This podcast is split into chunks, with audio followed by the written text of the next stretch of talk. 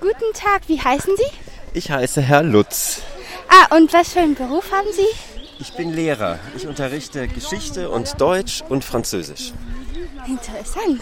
Und äh, sind Sie schon in Frankreich gegangen? Ja, ich war schon in Frankreich. In Lyon äh, war ich im Schüleraustausch. Ah, gut. Ja, dann. Äh, Okay, Vielen danke. Dank. Gern danke.